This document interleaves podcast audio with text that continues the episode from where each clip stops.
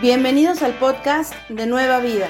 Esperamos que disfrutes este mensaje especial. Para tener más información, visítanos en nuestra página web www.ministeriosnuevavida.org. Dios te bendiga, ¿cómo estás?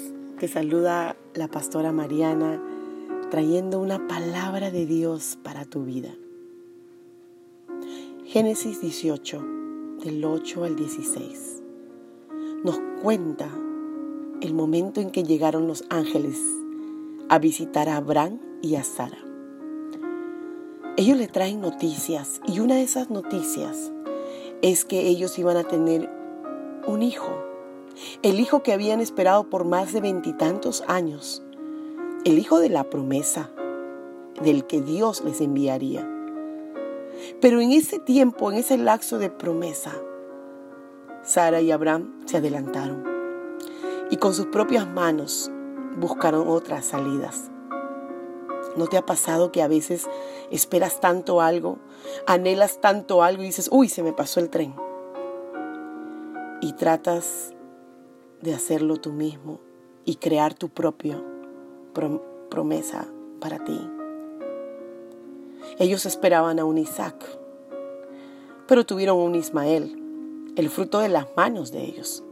Pero Dios tenía un Isaac, el milagro sobrenatural. El Isaac es, es la promesa cumplida de la que muchos esperamos.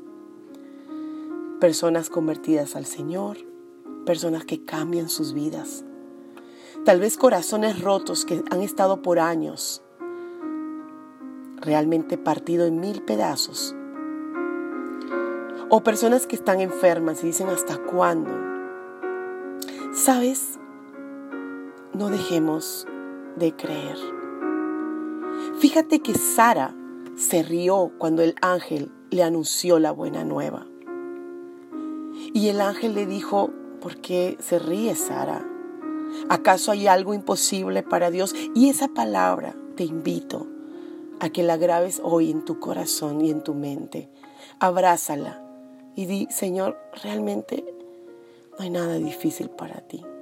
No hay nada imposible para ti. Y esto no es una cuestión de solo palabras, es creerla en el corazón, es estar convencido de que el Dios que creemos es un Dios más grande que tus problemas, más grande que las dificultades, más grande que las enfermedades, más grande que los obstáculos. El Dios que tú y yo creemos, nuestro Dios maravilloso, amado, es más grande y es poderoso y uno es el único que puede cumplir todas sus promesas.